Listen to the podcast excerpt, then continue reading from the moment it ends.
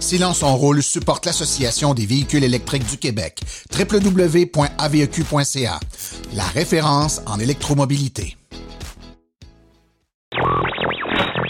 L'épisode de cette semaine est une présentation du garage Arleco. Arleco, servir au-delà de la réparation. Les véhicules électriques, c'est 50% moins d'entretien selon le Consumer Report. Mercedes lance des autobus avec des batteries à électrolyte solides. Les membres de l'AVEC auront une occasion unique de partager leur véhicule électrique avec Turo. Le troisième trimestre est spectaculaire pour Tesla. On pourra visiter les chutes Niagara avec des bateaux électriques de Made of the Mist. Dans la chronique 100% net zéro avec Nicolas Lambert, on parle des études sur la pollution des véhicules électriques. Rouler vert avec Stéphane Levert, on parle de la norme EPA. En grande entrevue, Jean-François Dion d'Alénergie nous parle du fonctionnement des bandes de recharge. Tout ça et bien plus encore dans le 88e épisode de Silence on roule.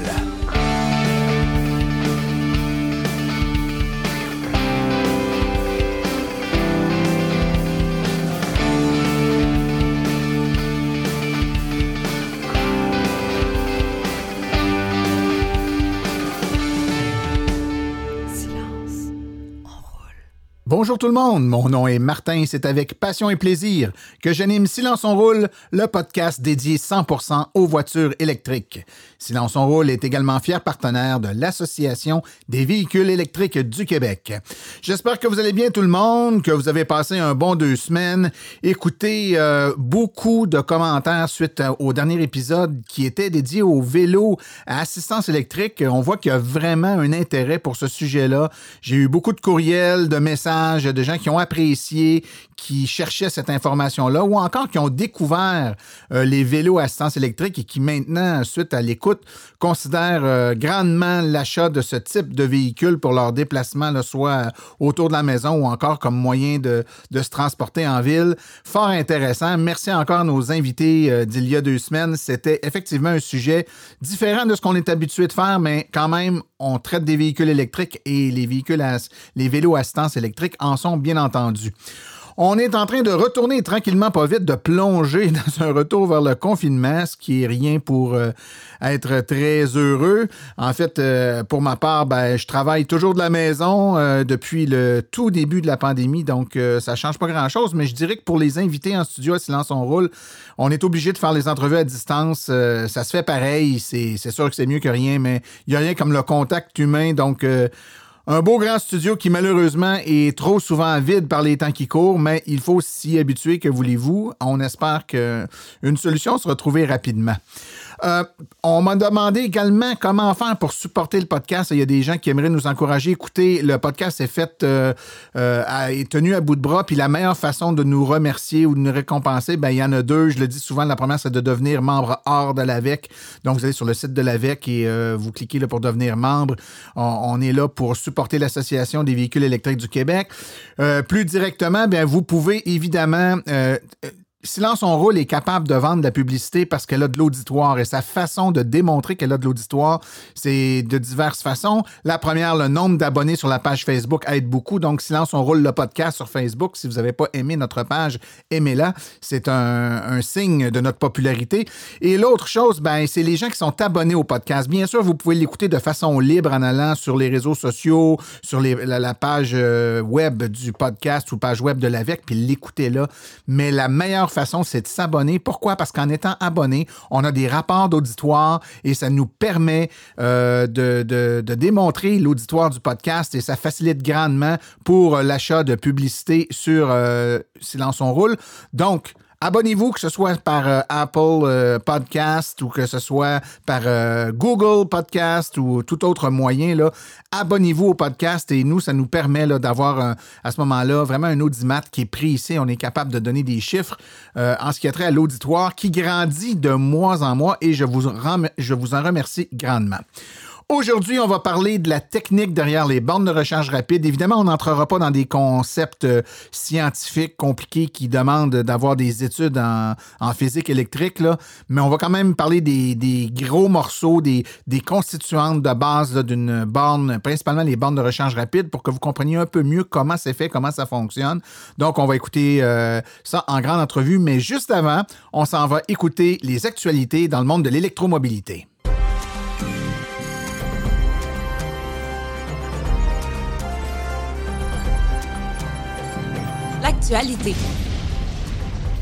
Dans le monde des VE. Les données ne mentent pas et quand il s'agit d'informations sur la fréquence des réparations sur les automobiles, Consumer Reports a plus de données quiconque. Pour son dernier rapport, Consumer Reports s'est concentré sur les données de ses enquêtes de fiabilité de 2019 et 2020 sur les véhicules électriques et à essence. Après avoir analysé toutes les données, Consumer Reports affirme que les conducteurs de véhicules électriques économisent en moyenne 50% sur l'entretien et la réparation au cours de la vie d'un véhicule par rapport aux propriétaires de véhicules à essence. Chris Harto, analyste principal des politiques de transport de Consumer Reports, a déclaré Les propriétaires de véhicules électriques n'ont pas besoin de coupons rabais de leur concessionnaire pour euh, ne débourser que la moitié des frais et des réparations typiques. C'est la norme. Ces économies contribuent largement à compenser les coûts initiaux d'acquisition. Après des années de tergiversation et des millions de dollars investis par les constructeurs automobiles, Mercedes-Benz mettra des batteries à électrolyte solide dans un véhicule de série. Cependant, ce ne sera pas une voiture, mais bien un autobus. Mercedes a annoncé vendredi dernier que les autobus e-Citaro et articulés e-Citaro G entreraient en production avec en option des batteries à électrolyte solide en plus des batteries lithium-ion traditionnelles. Comme son nom l'indique, la différence entre ces deux chimies de batterie est que la batterie à l'état solide contiennent des électrolytes solides alors que les batteries lithium-ion contiennent des électrolytes liquides. La société affirme que les batteries à électrolytes solides auront une plus longue durée de vie et une augmentation de la densité d'énergie de 25% par rapport aux batteries lithium-ion à électrolytes liquides. Silence on roule s'est joint à plusieurs autres personnes pour co-signer une lettre visant la réduction du nombre de véhicules polluants sur les routes. Alors que le gouvernement du Québec a annoncé le dépôt de son prochain plan de lutte à la crise climatique, le plan pour une économie verte, nous affirmons aujourd'hui qu'il est impératif que celui-ci favorise véritablement une relance de l'économie québécoise qui soit verte et juste, en respectant l'environnement et en favorisant la création d'emplois durables et de qualité. D'ailleurs, une très grande majorité des Québécois s'accordent sur le fait que la relance économique doit prioriser la lutte contre le changement climatique ainsi qu'une meilleure protection de l'environnement. L'Association des véhicules électriques du Québec et Turo sont heureux de s'associer pour offrir une occasion unique aux membres de l'AVEC, partager leurs véhicules électriques en toute sécurité pour démystifier l'électromobilité et gagner un revenu d'appoint. Turo est la plus grande plateforme d'autopartage au monde où vous pouvez réserver une voiture appartenant à un hôte de confiance. Les hôtes de Turo sont fiers d'être des pionniers de la démocratisation des véhicules électriques en Amérique du Nord et au Royaume-Uni. En partageant votre véhicule, vous permettrez à d'autres conducteurs de découvrir l'électromobilité pendant un après-midi ou plusieurs jours. Vous gagnez en même temps un revenu d'appoint qui, par exemple, pourrait couvrir les mensualités de votre prêt auto. Souvent, il suffit de partager votre voiture que quelques jours par mois. De plus, pour un temps limité, vous pouvez obtenir 250 dollars quand vous gagnez vos premiers 250 dollars sur Turo. Les personnes intéressées peuvent visiter le site de l'Association des véhicules électriques du Québec. Tesla a battu un nouveau record de livraison de véhicules, affirmant avoir livré 139 300 véhicules dans le monde de juillet à septembre 2020, selon les chiffres préliminaires publiés vendredi matin dernier. Ce résultat du troisième trimestre est en hausse spectaculaire par rapport aux chiffres du premier et du deuxième trimestre de 2020, qui étaient respectivement 88 400 et 90 650. Il a également battu le record précédent de 112 200 livraisons au quatrième trimestre de 2019. La production pour le trimestre qui vient de se terminer de 145 036 véhicules était supérieure aux véhicules livrés par Tesla pour le trimestre. Cela prenait en considération la production combinée de l'usine Tesla de Fremont en Californie et en Chine. La berline Model 3 et le multisegment Model Y ont représenté 124 100 livraisons pour le trimestre, tandis que la S et Y, plus grands et plus dispendieux, ont représenté 15 200 livraisons. Mercedes-Benz a dévoilé une gamme de nouveaux véhicules construits sur une architecture évolutive qui permettra aux constructeurs automobiles d'adapter sa production à une variété de types de véhicules différents tous électriques.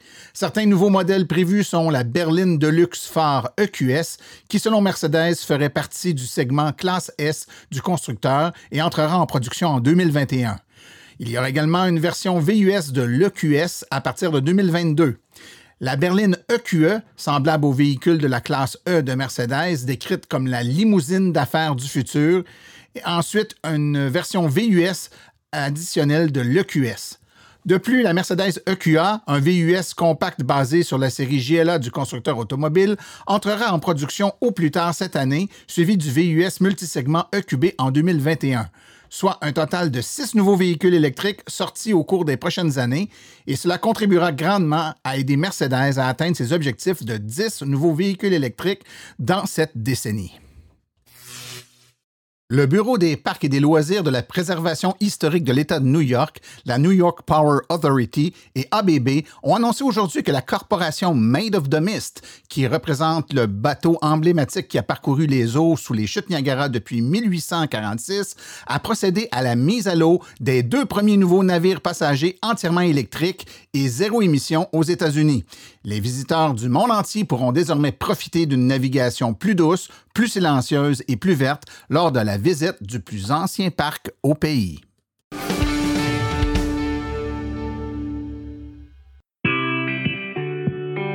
Bonjour, bienvenue à la chronique 100% Net Zéro. Avec moi, Nicolas Lambert. Chronique où on réfléchit aux impacts environnementaux de nos modes de transport et aux solutions qui pourraient nous aider à avoir un mode de vie qui se rapproche de la carboneutralité. Aujourd'hui, pollution des véhicules électriques, mais qui dit vrai?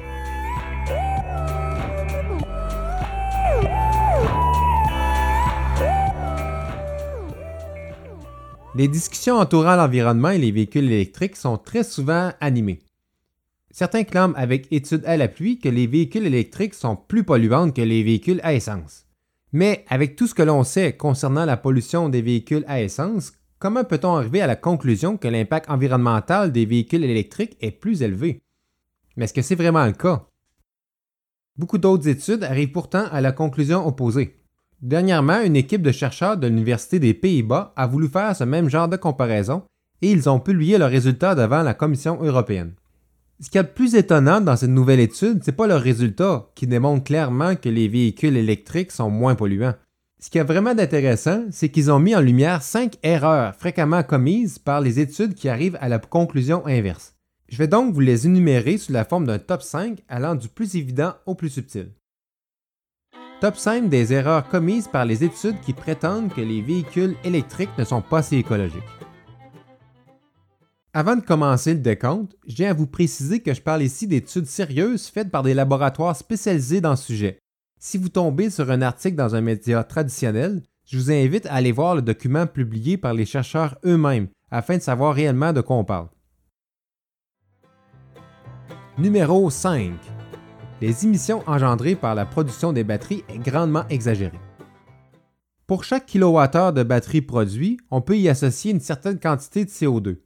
Certaines études font leurs calculs en utilisant les chiffres qui proviennent d'une analyse qui date d'une dizaine d'années et qui utilise des méthodes de production particulièrement polluantes pour les batteries. Des données plus récentes parlent plutôt de 80 kg de CO2 émis pour chaque kilowattheure de batterie produit.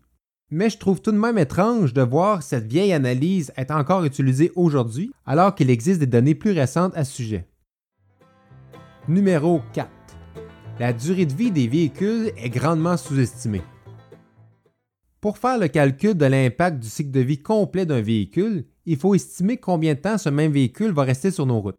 Étrangement, une partie importante des études vont utiliser 150 000 km comme étant la distance totale parcourue par le véhicule avant qu'on doive le mettre au rencard. Avec un kilométrage aussi bas, il est normal de trouver ça polluant d'avoir à remplacer son véhicule électrique aussi souvent. Mais est-ce que c'est réaliste? Étant donné que les véhicules électriques sont beaucoup plus récents c'est difficile de savoir leur durée de vie de façon exacte. Mais étant donné leur simplicité mécanique, on peut s'attendre à avoir une durée de vie équivalente ou même supérieure à une voiture à essence. De meilleures études utilisent le chiffre de 300 000 km comme étant la distance totale parcourue par le véhicule. Numéro 3. La pollution engendrée par l'extraction et le raffinage du pétrole n'est pas considérée. Le calcul de la pollution engendrée par la combustion de l'essence est assez facile. C'est 2,4 kg de CO2 par litre d'essence consommé. Mais les émissions associées à ce même litre d'essence sont beaucoup plus élevées si on considère l'extraction et les processus de raffinage du pétrole qui sont nécessaires. Ici au Québec, nos voitures à essence polluent beaucoup plus qu'on pense, car près de la moitié de notre essence vient des sables bitumineux de l'Alberta, qui est l'un des pétroles les plus polluants de la planète.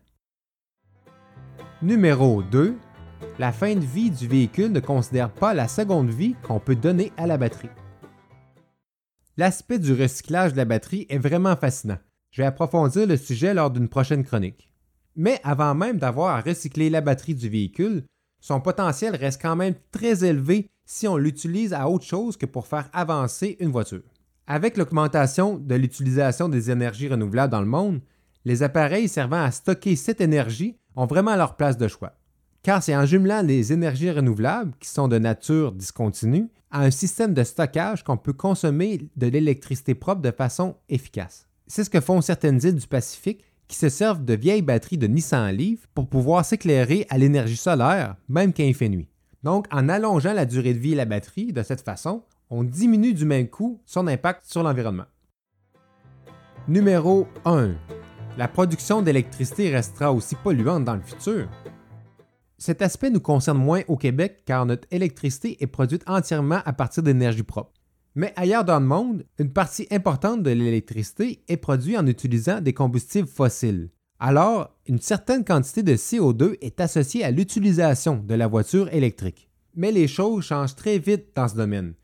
Une part de plus en plus importante de l'électricité est produite à partir de sources renouvelables. Donc, dans une étude qui inclut la pollution engendrée par l'électricité utilisée par le véhicule, on ne peut pas seulement considérer la pollution engendrée aujourd'hui et l'étendre à l'ensemble de la durée de vie du véhicule, parce que l'électricité va se verdir avec le temps et va devenir de moins en moins polluante.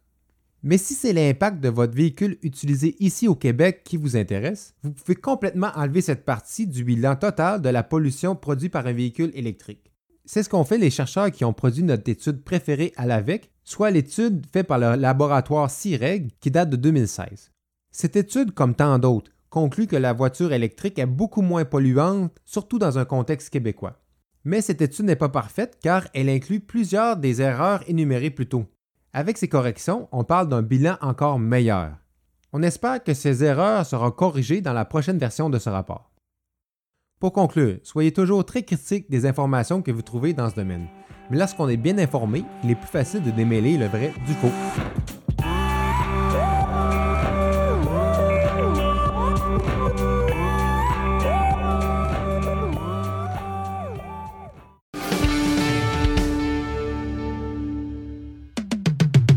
Vous faites attention à vos voitures, faites installer par de vrais professionnels un pare-pierre de qualité qui empêchera l'usure prématurée de votre véhicule. Impact Protection. Profitez-en pour y faire installer également des vitres teintées qui non seulement diminueront la chaleur et augmenteront votre confort, mais faciliteront également la climatisation tout en protégeant les cuirs et tissus dans le véhicule. Chez Impact Protection, nous offrons également le traitement nanocéramique qui illustre la voiture et facilite son entretien grâce à son fini hydrofuge. Chez Impact Protection, la qualité du service à la clientèle est non négociable. Aucune question ne restera sans réponse. Bien entendu, cela veut dire que vous récupérez votre voiture pleinement chargée. Impact Protection, 33 à Saint-Just-du-Sud, Granby et bientôt une nouvelle succursale en Montérégie. 450-778-4270 ou sur Facebook Impact Protection. Chez Impact Protection, on protège votre investissement.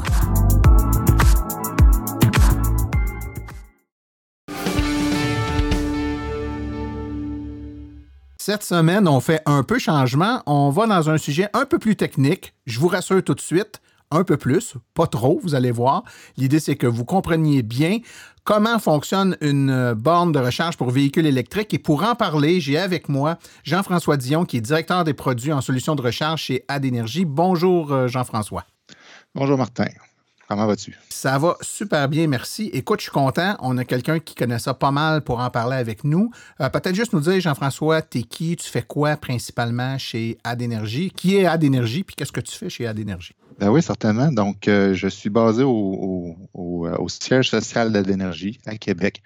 Euh, j'ai la responsabilité de directeur des produits et solutions de recharge. Donc, euh, principalement, j'ai une responsabilité au niveau de la borne à recharge rapide, les BRCC, les bornes DC euh, pour les recharges des véhicules électriques. Et puis, ben, Adénergie est un, oui, un manufacturier de bornes, mais aussi un, fournisseur de solutions intégrées verticalement. Donc, on a les bornes qui peuvent être vues autant dans les résidences sous le nom Flow Maison, aussi les bornes qui sont sur le réseau public de circuits électriques sur le réseau Flow, mais on fournit l'ensemble de la solution qui va de la pointe de l'iceberg, qui est la borne qu'on voit là, euh, sur les, trottoirs, jusqu'à la solution qui va dans l'application mobile du téléphone des gens. Excellent. Puis je pense que c'est bon que tu dises ça parce que ce que les gens restent de comprendre aujourd'hui, c'est que la machine sur laquelle ils se connectent quand ils arrêtent une borne de recharge rapide, c'est une chose, mais il y a toute une infrastructure en arrière pour que ça fonctionne. Et ça, souvent, les gens ne le voient pas ou ne le comprennent pas tout le temps. Puis c'est normal, c'est correct. On va en parler un peu aujourd'hui. Donc, on parle de borne de recharge. Écoute, euh, j'ai envie de te poser comme première question, c'est quoi une borne de recharge? Qu'est-ce qui fait que, quelque chose, on peut définir ça comme étant une borne de recharge? Ben, c'est une bonne question. En fait, la borne de recharge, c'est ni plus ni moins qu'un outil plus ou moins complexe qui va prendre de l'énergie euh, du mur, hein, la, prise, euh, soit la prise 120 volts ou l'alimentation un peu plus industrielle, commerciale, puis qui va la transformer en quelque chose que le véhicule euh, peut utiliser pour recharger sa batterie. Puis au travers de ça, ben, puisqu'on joue avec des puissances plus ou moins élevées, ben, on va ajouter des, degrés de contrôle puis de communication qui vont s'assurer qu'à tout moment, on est dans une recharge qui est sécuritaire euh, puis qui respecte aussi tous les paramètres, que ce soit du véhicule que du code électrique. Et les gens connaissent déjà, bon, ils savent que quand ils ont leur véhicule, souvent, il y avait une petite borne qui venait avec, en tout cas, euh, quelque chose qu'on a appelé une borne de niveau 1 qu'on peut brancher dans le 120 volts, qui recharge leur auto, mais qui est passablement long. La plupart du temps, se sont fait dire, ben, vous seriez mieux de vous acheter une borne niveau 2 que vous allez mettre à la maison. Donc, vous parliez tantôt des produits que vous développez, entre autres le, Flow Maison, qui, qui, est une borne de recharge niveau 2 qu'on peut installer à la maison. Cette borne-là, euh, qu'est-ce qu'elle fait? C'est-à-dire, pourquoi c'est pas juste un fil qui se branche dans l'auto? Pourquoi ça prend une borne? Il y a quoi dans cette borne-là? En fait, euh, la borne Flow euh, résidentielle, Flow Maison, comme l'ensemble de ce qu'on appelle des niveaux 2, là, viennent prendre une alimentation qui est plus élevée, qui est le 220, euh, celle qu'on va avoir sur notre sécheuse ou notre poêle. Donc, plus de capacité de transmettre de l'énergie. Plus d'énergie veut dire euh, qu'on doit un peu mieux encadrer l'installation. Donc, euh, ce n'est pas simplement une prise murale, ça doit être installé sur euh, un circuit électrique dédié avec un, disjoncteur dans le panneau électrique.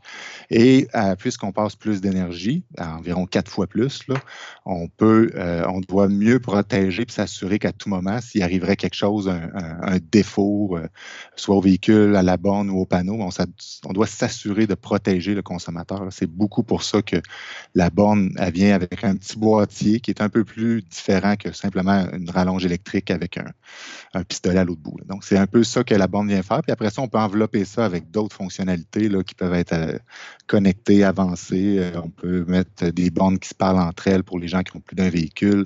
On peut avoir des rapports d'utilisation qui vont nous permettre de voir le genre de, consommation électrique qu'on a eu, etc. Et quand les gens se stationnent ailleurs qu'à la maison, donc sur une borne niveau 2 euh, sur la route, que ce soit une borne de rue ou une borne dans un commerce, là, euh, à ce moment-là, tout ce qui est mécanisme de recharge, c'est essentiellement la même chose qu'ils ont à la maison, c'est-à-dire que c'est un mécanisme qui va leur envoyer de l'énergie, du 240 volts dans leur véhicule, mais dans, le cas d'une borne publique, il y a un petit peu plus que ça. C'est-à-dire qu'on utilise une carte ou on utilise une application mobile. La, borne doit contenir des éléments un peu plus complexes que notre borne à la maison. Exact. Donc, comme tu le dis, la, partie électrique est somme toute à peu près la même. On vient emballer de façon différente. Là, on est dans un environnement public où il risque peut-être d'avoir euh, plus d'usage, un usage plus intensif. Donc, on vient solidifier des pièces, on vient choisir euh, des choses différemment. Il va falloir ancrer cette borne-là au sol s'assurer qu'elle est solide. et après ça, comme tu le mentionnes, ben, on est dans le réseau public. Donc, probablement qu'il y a beaucoup de gens avec des, des, origines différentes qui vont venir utiliser cette borne-là. Donc, c'est là que le concept du réseau vient embarquer. Et comme dans un réseau, souvent, il faut authentifier la personne, il faut gérer cette transaction-là. Il faut aussi gérer la, transaction monétaire s'il y a un frais qui est associé. Donc là, le, membre avec sa carte va venir s'authentifier en arrière de tout ça, ben, il, y a une, télécommunication qui vient parler euh, au système central, s'assurer que le, membre a le droit, a des fonds suffisants et permis. Ça peut être simplement une question de permission à cette borne-là. Avoir des restrictions horaires. Euh, donc là, on vient autoriser tout ça et on, on débarre la transaction qui peut débuter pour l'usager. OK. Donc, ça veut dire que les bornes publiques, quand je mets ma petite carte, cette borne-là, elle communique, elle est branchée soit sur le cellulaire ou sur, elle, communique d'une façon quelconque avec un système, par exemple, si c'est ma carte du réseau Flow, ben ma carte va communiquer, va, va, m'authentifier, puis la borne va communiquer avec le réseau Flow pour voir si j'ai des fonds sur ma carte, puis si on peut bel et bien démarrer la recharge. C'est ça? Exactement. Il y, a, un pont qui est principalement cellulaire, donc euh, la même façon que notre cellulaire dans nos poches. On a un, point, de connexion cellulaire qui nous rapatrie l'information du, membre, puis qui va venir valider les, restrictions potentielles, etc. Puis ça se fait pour un membre flow sur une borne flow, mais on pourrait avoir aussi un membre circuit électrique qui arrive avec sa carte ou son téléphone, puis qui va venir démarrer la même session. Donc, on permet aussi d'avoir des validations avec un deuxième tiers ou un troisième réseau pour euh, s'assurer que les gens puissent euh, faire de l'interopérabilité, comme on dit. OK. Ça veut donc dire que techniquement, euh, qu'est-ce qui se passe si, par exemple, la borne fonctionne bien du point de vue capacité de charger un véhicule, mais que son moyen de communication est brisé, la carte cellulaire est brisée ou encore le réseau cellulaire fait défaut, la borne ne peut plus communiquer, ça veut dire que je ne peux plus me charger? En fait, si on n'avait pas d'autres solutions, c'est ce qui pourrait arriver, mais on, a, on, a, mis en place des solutions au niveau du réseau qui viennent assurer d'offrir le service parce qu'on est on est un petit peu plus dans le service essentiel, on est dans le réseau public, il y a quelqu'un qui a besoin de cette recharge-là. Donc, euh, si la carte fait partie du réseau du même euh, de la borne en question, ben c'est sûr que on reconnaît notre membre et on sauvegarde localement la transaction. On va permettre à la personne de recharger et par après, bien là, on va faire la déduction au niveau du compte pour s'assurer que la transaction est procédée. Donc, on pourrait avoir un délai. Quelqu'un va se recharger et peut-être une heure plus tard, quand le, réseau va revenir ou il y aura une réparation, bien, à ce moment-là, la transaction va être officialisée dans le compte sur le cellulaire ou sur la, communication courriel, par exemple. C'est comme si la borne... Euh, comme si la borne disait Je te connais, moi, te faire crédit le temps que ça fonctionne. C'est ça. C'est excellent. Écoute, Jean-François, je voudrais qu'on bascule tout de suite à parler des bornes de rechange rapide parce que je sais que les auditeurs, c'est quelque chose qui les intéresse euh, passablement. Donc, euh, on, va essayer de faire le parallèle. J'imagine qu'il y a plein de parallèles avec ce qu'on a dit sur les bornes euh, niveau 2 versus les bornes de, de rechange rapide. Donc, borne de recharge rapide, c'est les bornes, euh, les, grosses bornes qui euh, vont euh, charger notre véhicule à 50 kW ou 100 kW, etc.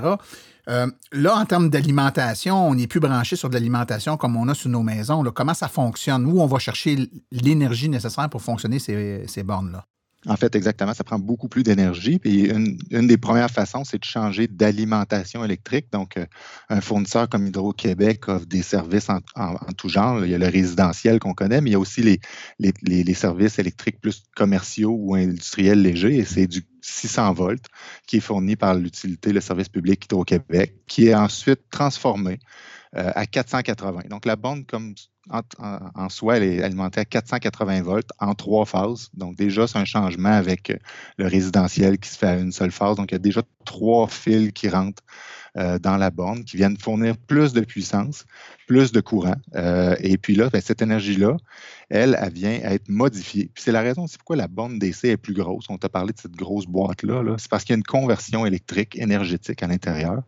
Euh, le fameux AC-DC, donc on dit une borne DC, c'est parce qu'on prend une, énergie qui est en AC, qui, qui oscille plus, moins, plus, moins, puis on redresse ça, on fait du, que du positif, du DC, du direct, et là, on alimente directement la batterie. Euh, contrairement au niveau 2 où on passe par un module interne dans l'auto qui vient euh, recharger le même la batterie. Dans ce cas-ci, la borne alimente directement la batterie et vient accélérer cette recharge-là beaucoup plus rapidement avec beaucoup plus d'énergie. Si je comprends bien ce que tu dis, Jean-François, c'est que dans le cas d'une borne niveau 2, comme celle qu'on a à la maison, la borne ne fait qu'amener l'énergie au véhicule et il y a un chargeur dans le véhicule. Dans le cas de la recharge rapide en courant continu, là, ce n'est pas le cas. Ce n'est pas le chargeur du véhicule qui gère le tout. la, borne elle-même, la grosse boîte, va envoyer de l'énergie directement à la batterie et il va y avoir quoi une communication entre la batterie et la borne pour s'assurer qu'on envoie le bon courant, tout ça? Exact. Quand on regarde le connecteur lui-même de la borne DC, on voit qu'il va y avoir plusieurs petites pins qui vont venir euh, se connecter. Donc, sur ça, il y en a quelques-unes qui échangent de l'énergie, oui, les plus grosses physiquement. Les autres sont exactement une communication. Donc, en tout temps, la borne et le véhicule se parlent. Euh, il y a un premier échange au début. C'est sûr qu'au début, les deux se négocient. Euh, ils se présentent. Euh, chacun dit ses capacités. Hein. La voiture va dire ma batterie est de tel type, telle, puissance, tel voltage, est capable de prendre tel courant. La, borne va répondre un peu l'équivalent. Ben, moi, je peux te fournir jusqu'à ceci, voici mes paramètres. Une fois qu'ils ont négocié, ben, là, on commence à, transférer de l'énergie. Puis en tout temps, on reste toujours connecté. S'il y a quelque chose qui arrive, ben, ils peuvent s'envoyer un nouvel ordre ou un changement de, d'informations. Puis en fait, en tout temps, la borne est au service du véhicule. C'est le véhicule qui vient dire qu'est-ce qu'il a de besoin, puis qu'est-ce qu'il peut accepter à ce moment-ci. Puis c'est pour ça aussi que des fois, on a des charges qui vont être plus rapides quand notre batterie est réchauffée parce qu'on est au printemps puis que la température augmente. Puis que quand on arrive l'hiver, ben là, le véhicule, soit pour se protéger ou parce qu'il est limité, ben il va venir dire non, pour le moment, je prendrai un peu moins d'énergie, ma batterie n'est pas assez réchauffée. Ça se fait aussi à l'inverse. Des fois, c'est parce qu'elle est rendue trop chaude. On ne veut pas la brûler. chaque véhicule est à gérer sa propre capacité de batterie. Donc, c'est lui qui passe l'information à la borne. La borne écoute, passe l'information et l'énergie qui va avec. C'est un concept important, Jean-François, ce que tu dis là, parce qu'on entend souvent ça, le, fait que, bon, les bornes, euh, les, gens, les gens remarquent que d'une borne à l'autre, ils n'ont pas toujours la même puissance euh, ou ils ne chargent pas toujours la même vitesse. Je parle pour type de borne équivalente. Je évidemment, je ne parle pas si tu te branches sur une, borne peu puissante, par personne une borne euh, qui l'est plus, mais pour deux bornes de 50 kW, par exemple, les gens vont dire, ben, hier, je me suis chargé, j'allais à, telle vitesse, puis aujourd'hui, j'allais à une autre vitesse. Donc, en principe, à moins que la borne soit défectueuse, ce qui est toujours possible, c'est le véhicule qui détermine la vitesse. La borne, c'est une borne de 50 kW, ben, il y a toujours un peu de perte, là, fait qu'elle ne peut pas fournir exactement 50, très près de 50, mais pas tout à fait 50. Mais elle, jusqu'à son maximum, si le véhicule le demande, elle va le donner. Si elle, te donne juste 25 ou 30 kW d'énergie, c'est parce que c'est le véhicule, pour plein de raisons, qui va dire à la borne, ralentir un peu pour X raisons. Exact, c'est tout à fait ça qui se passe. Donc, tant que la, borne est en plein état de fonctionner, puis comme tu as dit, ça peut arriver des défauts, on, essaye de tout le monde d'être les plus rapides à les réparer. Mais une fois qu'on a la, borne en pleine santé, ben, elle va fournir ce qu'elle doit fournir et c'est le véhicule qui va venir le limiter. Puis on ne fera pas la liste de toutes les raisons, euh, même si hier et aujourd'hui, on se dit ben, c'est à peu près pareil. Non, il peut y avoir beaucoup. La liste est vraiment très longue. Là. Ça va comme je disais, la température euh, intérieure, extérieure, la batterie. Euh, puis ça peut être aussi le nombre de recharges qu'un véhicule a effectué. Il peut, il peut décider lui-même de ralentir dans certains cas. Écoute, euh, on a parlé, on a effleuré très rapidement le problème de, panne. Tantôt, tu disais que la borne fonctionne avec trois phases. Est-ce que quand une, borne a un problème et, et que c'est réellement un problème de la borne, nécessairement la borne ne fonctionnera plus du tout ou elle va fonctionner quand même à une puissance plus faible? Exact. Il y a plusieurs types de défauts qui peuvent survenir. En fait, on est branché sur le réseau d'un Hydro-Québec. Donc, s'il y a une panne de réseau, la borne est peu alimentée, tout va débarquer. Après ça, il peut avoir un certain défaut dans la borne. Euh, souvent, les, défauts peuvent être euh, dans des sous-sections de la borne. À l'intérieur de la borne, ce n'est pas euh, une seule grosse pièce, c'est beaucoup de pièces. Puis si on a des défauts dans certains sous-modules, ben, c'est là qu'on peut avoir des pertes graduelles de la puissance livrée. Donc, si on a une borne de 50 puis qu'on perd un des quatre potentiels modules de, conversion, bien, on pourrait rouler à 75% disponible. Puis la borne, elle sait, elle va le dire au véhicule quand il va se brancher, et puis le véhicule va s'adapter à cette puissance-là. S'il est capable de prendre le 75% en entier, il va le prendre. Euh, si encore là, il n'est pas capable, ça se peut qu'il prenne même moins que 75% parce que chaque véhicule va arriver avec sa petite réalité du moment. Écoute, il me vient tellement de questions, puis je regarde euh, le temps, je vais essayer de faire ça vite quand même. Euh, les bornes de recharge rapide viennent avec deux connecteurs, euh, du moins pour l'instant, un peu partout, donc le standard CHAdeMO et le standard CCS Combo. Est-ce que ces deux standards-là sont équivalents? C'est juste deux formats de plug différents, puis on pourrait en mettre juste un ou juste l'autre, puis ça ne changerait rien? Ou ils ont des caractéristiques différentes qui rendent l'un ou l'autre plus intéressant? En fait, ils ont, deux origines différentes. Le CHAdeMO origine beaucoup plus du côté du Japon, les manufacturiers japonais euh, qui, euh, qui l'ont utilisé pendant plusieurs années. Donc, si les véhicules comme les, Nissan vont avoir ce type de véhicule-là, le combo est beaucoup plus une, une initiative américaine et européenne.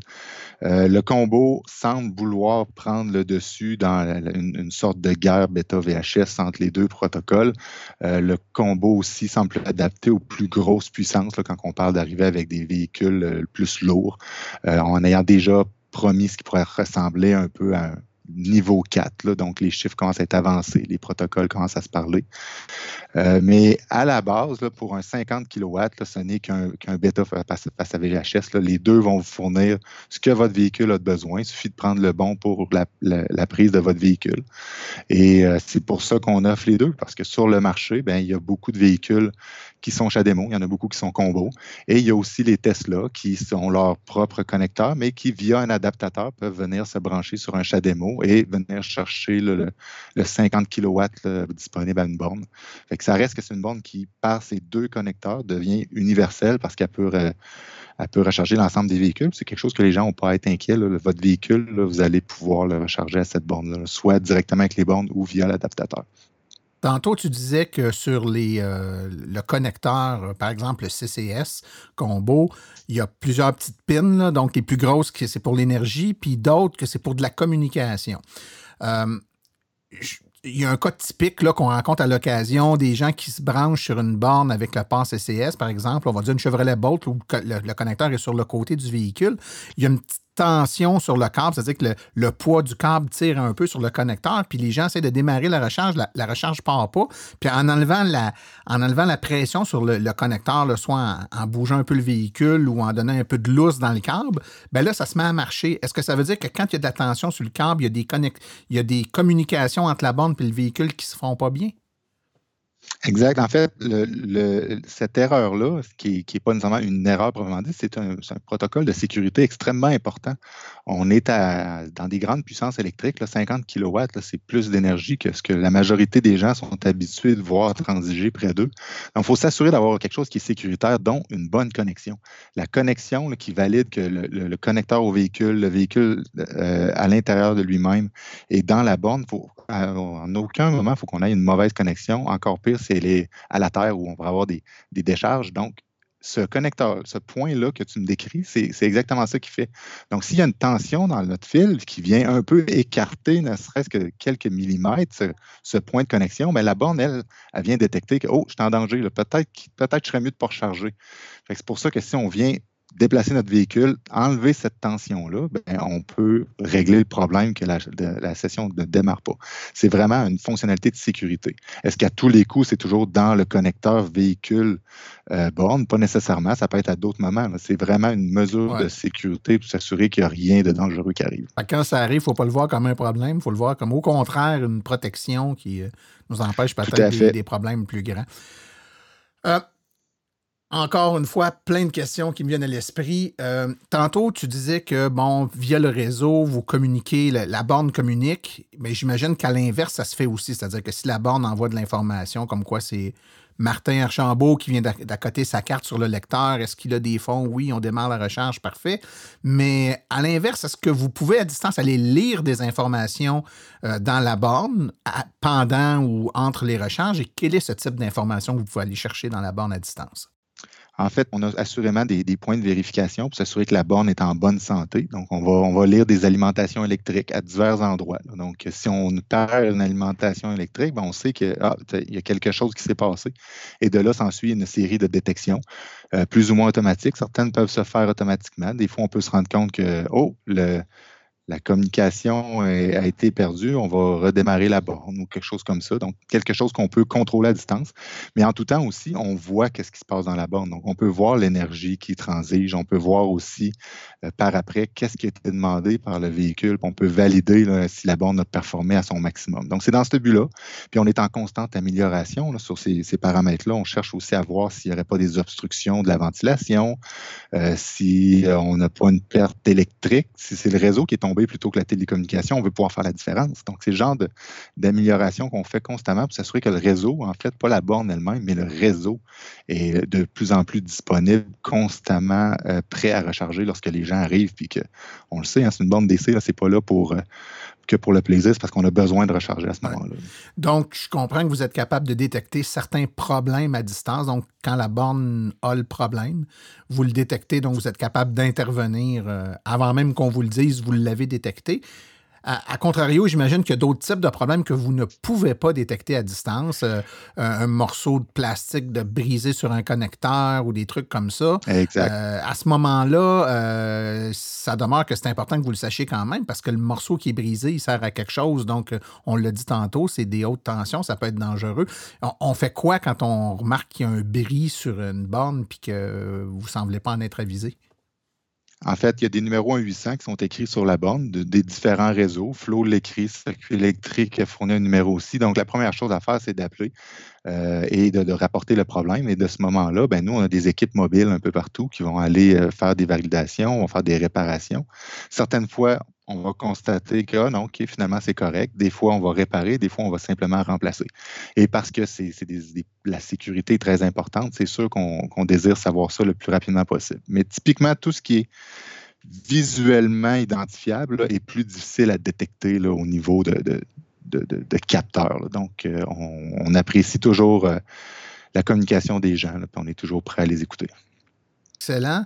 Euh, tantôt, je donnais un exemple d'une borne qui chargeait moins rapide, on se disait, ben, ça, souvent, c'est le véhicule, c'est pas la borne, mais mettons que c'est la borne. C'est un, module de puissance qui fait défaut ou peu importe. Ça, est-ce que vous pouvez le détecter à distance? Oui, certains modules ont réussi, euh, en fait, pour une majorité, là, à les détecter.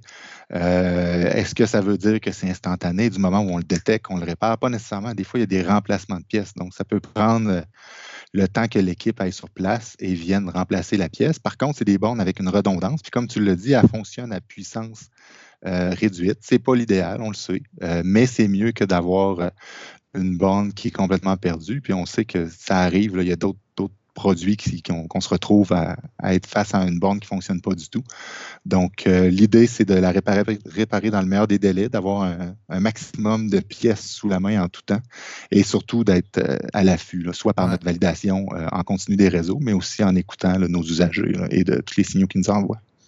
Écoute, comme dernière question, euh, les gens connaissent bien les bornes euh, de 50 kW que vous avez installées au fil des années un peu partout, que ce soit avec les circuits électriques, flow, etc. On sait que les 100 kW qui s'en viennent, qui commencent à être déployés, on va en avoir de plus en plus dans les prochaines semaines, les prochains mois.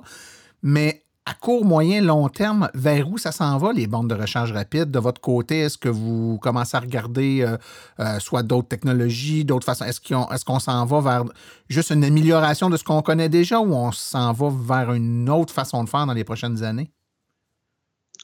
En fait, il y, a, deux pans. comme tu dis, l'amélioration de ce qu'on a. On veut améliorer continuellement ce service-là, s'assurer que les performances sont meilleures, qu'il y a moins de, de délai, moins de bruit. Donc, euh, en quelque part, le 50 et le 100 sont là pour rester parce que c'est une grosseur et une puissance de recharge qui recharge extrêmement bien l'ensemble des véhicules qui sont présentement disponibles, puis ceux qui sont annoncés déjà présentement, qui devraient s'arriver dans les prochaines années.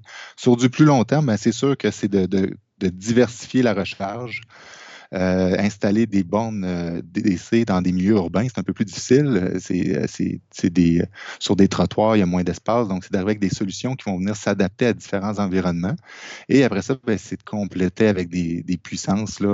Au fur et à mesure que les véhicules arrivent avec des, des capacités plus grandes, ben, c'est de faire suivre le réseau. on essaie de ne pas devancer trop les véhicules parce que c'est dispendieux. Les bornes, l'installation est encore plus dispendieuse puisque les gens ne savent pas toujours, c'est électriquement, en termes d'énergie, il, y a un coût aussi à ça. donc, d'avoir des, des bornes qui sont plus grosses que la moyenne des véhicules, ça devient un peu insoutenable pour les opérateurs. Donc, c'est de balancer un peu tout ça. Puis, au fur et à mesure qu'on voit les, les, véhicules qui sont annoncés, puis on travaille en amont avec les, manufacturiers de véhicules. Souvent, on est au courant des véhicules avant qu'ils soient lancés. On valide les, les capacités de recharge de ces véhicules-là, puis on s'aligne là-dessus pour s'assurer de de remplir notre portfolio de produits et d'offrir la, bonne recharge au bon moment. Ben écoute, ça a été bien intéressant tout ça, Jean-François. Donc, je vous rappelle que Jean-François Dion est directeur des produits en solutions de recharge chez Adénergie. Merci beaucoup, Jean-François. Merci beaucoup.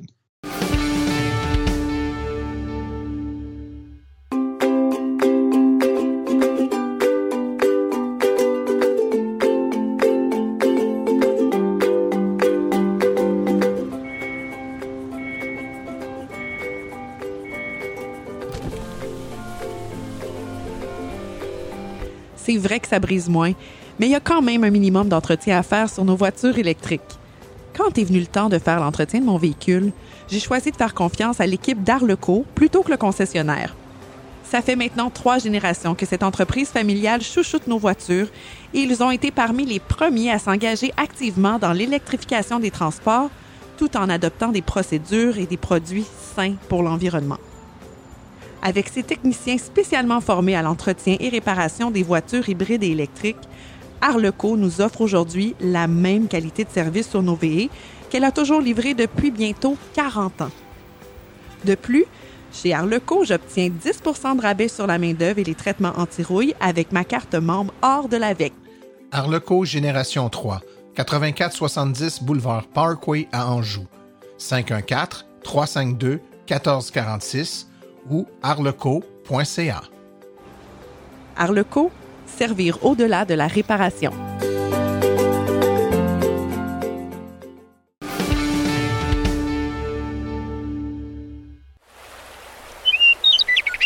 Roulez vert avec Stéphane Levert.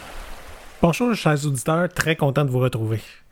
Le sujet de ma chronique d'aujourd'hui, c'est pas une marque ou un modèle de voiture électrique en particulier, ça se trouve plutôt être un simple acronyme de trois lettres euh, que trop peu de gens connaissent euh, lorsqu'ils commencent à s'intéresser aux voitures électriques.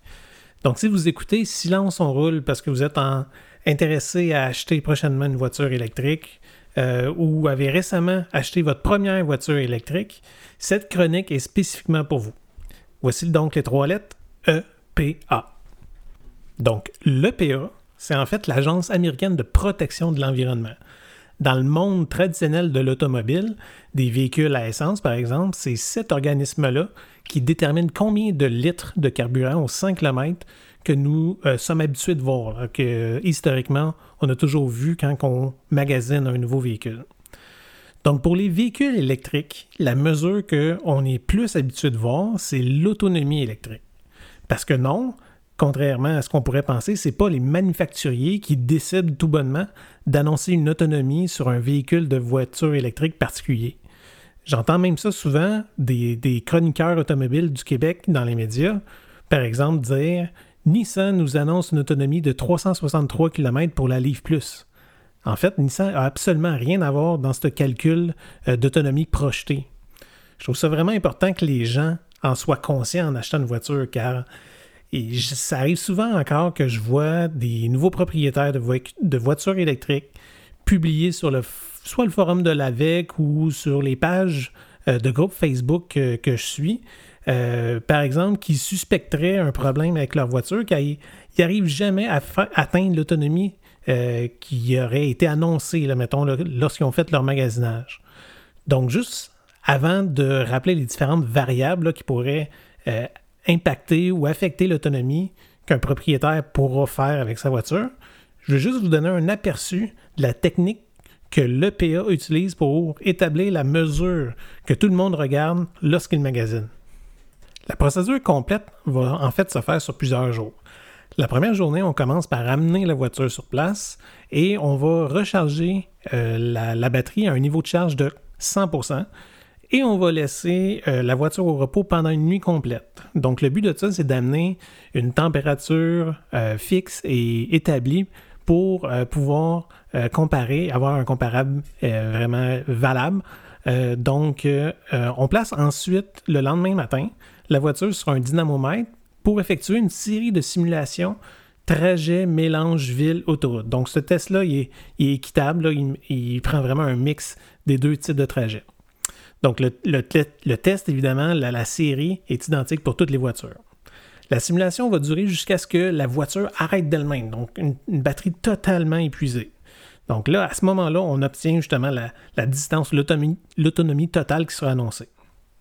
Donc ici, pour ce test-là, vous comprendrez que la température ambiante ou le vent ou le dénivelé du terrain, c'est pas une variable. Donc on, obtient vraiment euh, un comparable valable pour tout le monde. Mais le test à ce point-ci, euh, il n'est pas fini. Donc la procédure ne s'arrête pas là. Euh, le PA, ce qu'ils font après, c'est qu'ils mettent la voiture en charge avec la borne que le manufacturier fournit avec la voiture. Et euh, le but de ça, c'est vraiment de calculer l'énergie nécessaire pour pouvoir recharger de 0 à 100% Et ça, ça inclut la, perte de courant que la borne pourrait, pourrait encourir. Donc, le, but ici, c'est vraiment de, calculer, de mesurer l'énergie totale nécessaire pour euh, justement couvrir la distance qu'on a calculée dans l'étape précédente. Aux États-Unis, euh, ils sont capables avec ça d'établir un mile per gallon électrique, une espèce de mesure équivalente au coût d'opération pour, que les, consommateurs puissent comparer un coût d'opération entre une voiture à essence et une voiture électrique. Au Canada, on a aussi l'équivalent de litres au 100 km électrique, mais au Québec, il n'y a pas beaucoup de gens qui s'y fient à cause que le coût en énergie, en électricité, est, quand même bas. Donc, euh, on, essaye de, montrer un équivalent mais euh, les, gens, ils s'y fient euh, pas mal moins. Donc, maintenant qu'on a une mesure établie par l'EPA, dans la vraie vie, qu'est-ce que ça représente? Il faut vraiment prendre ça comme euh, surtout une idée de grandeur, une base de comparaison, comment un modèle se compare versus un autre. Mais le chiffre précisément, il ne faut pas le prendre comme une promesse du, manufacturier ou surtout pas croire que euh, l'autonomie qu'on voit, on va pouvoir l'atteindre puis 12 mois par année. Parce que dans la, dans vraie vie, évidemment, il y a plusieurs facteurs, là, sont, vraiment nombreux. Euh, on, parle, on en parle souvent dans la communauté des voitures électriques. Le plus important, c'est vous vos habitudes de conduite, vos trajets. Si vos trajets sont presque exclusivement de l'autoroute, euh, parce que vous avez par exemple un travail qui vous demande de vous déplacer et que vous conduisez à 118 km/h, ne vous faites pas de faux espoirs, là. ça ne sera pas possible. Vous n'atteindrez jamais l'autonomie qui est annoncée par l'EPA. On arrive là à l'automne, les nuits sont plus fraîches, euh, vous utiliserez du chauffage quand vous allez partir ou au besoin. Ça va évidemment affecter votre autonomie. On va bientôt penser à, mettre nos pneus d'hiver, malheureusement, pour être prêt pour la saison. La résistance de roulement de ces pneus-là sont définitivement plus importantes que les pneus à faible résistance au roulement que la majorité des manufacturiers livrent de série comme pneus à 4 saisons lorsqu'ils vous livrent la voiture. L'hiver, en plus, ça veut nécessairement dire chaussée enneigée, le froid encore plus intense qui demande plus de chauffage, le vent, des rafales de vent, un air plus froid qui veut dire plus dense et donc demande plus d'efforts pour maintenir une vitesse de croisière, tout ça affecte l'autonomie. Tout comme une voiture à essence qui va consommer plus en hiver qu'en été. Mais ça, on dirait que les gens l'oublient où. Euh, vu que c'est pas un chiffre précis, euh, les gens sont habitués de mettre de l'essence juste peut-être une fois de plus par mois. On dirait que les gens, ils s'en ils, soucient moins. Et je suis pas en train de dire que l'autonomie EPA, c'est farfelu ou que c'est jamais atteignable. Au contraire, parce qu'à l'inverse, il y a beaucoup, beaucoup de gens qui sont capables de faire même mieux des fois. Euh, donc, si vous avez des trajets quand même assez balancés entre de l'autoroute et de la ville, puis que vous maintenez une vitesse de croisière selon les limites ou, par exemple, tout au plus 5 km/h au-dessus de la limite, vous, allez y parvenir probablement au moins pendant le printemps, l'été, puis une bonne partie de l'automne. Donc, en gardant tout ça en tête, si vous êtes en processus de magasinage, utilisez vraiment cette autonomie-là qui est annoncée par le PA comme pour ce qu'elle est une base de comparaison. Mais n'oubliez pas que l'autonomie, ça ne devrait pas être votre seul critère vraiment pour évaluer ou comparer deux modèles ensemble. Euh, il y a vraiment beaucoup, beaucoup plus de, choses à évaluer lorsqu'on compare des modèles. Alors, ceci conclut la présente chronique. J'espère vraiment que ça vous a plu. D'ici ma prochaine chronique, c'était Stéphane Levert qui vous souhaite bonne route. Voici les événements à venir dans les prochaines semaines dans le monde de l'électromobilité. Évidemment, avec euh, la COVID, plusieurs événements sont annulés, mais d'autres sont maintenus à distance. Entre autres, le Salon du véhicule électrique de Saint-Hyacinthe, c'est du 22 au 24 octobre. Vous visitez le salonélectrique.com pour avoir les détails de conférences qui se donneront en ligne. Une autre conférence cette fois-ci, la voiture électrique est pour vous? C'est lundi le 26 octobre de 18h30 à 20h30 par Simon-Pierre Rioux. C'est donné à l'Académie des retraités de l'Outaouais, 331 boulevard Cité des Jeunes à Gatineau. Euh, la conférence An Electric Car, Is It For You, le 7 novembre à 14h, c'était la bibliothèque de Dorval, 1401 chemin du bord du lac à Dorval. Conférence toujours par Simon-Pierre Rioux. Ceci conclut la présente balado-diffusion. dans son rôle remercie tous ses collaborateurs, aujourd'hui particulièrement Jean-François Dion, Nicolas Lambert et Stéphane Levert. Nous remercions également le Garage Arleco, commanditaire principal, ainsi que l'Association des véhicules électriques pour leur collaboration. La reproduction et la diffusion de l'émission est permise, mais nous apprécierions en être avisés. Toute question concernant l'émission peut être adressée à martin.silenceonroule.com. Et pour les questions générales regardant l'électromobilité ou l'association, veuillez plutôt écrire à info.aveq.ca. Pour vous renseigner et avoir accès à toute la documentation de l'AVEC, visitez le www.aveq.ca. Vous pouvez visiter le forum de Silence on Roule à forum.silenceonroule.com ou nous trouver sur Facebook à Silence on Roule le podcast. Je vous rappelle que sur notre site web, afin de vous faciliter la tâche, vous avez accès aux archives de nos balados, ainsi qu'à des hyperliens vers les sites web mentionnés aujourd'hui, le tout directement au archive au Mon nom est Martin Archambault et d'ici le prochain balado, j'espère que vous attraperez la piqûre et direz vous aussi, silence, on roule.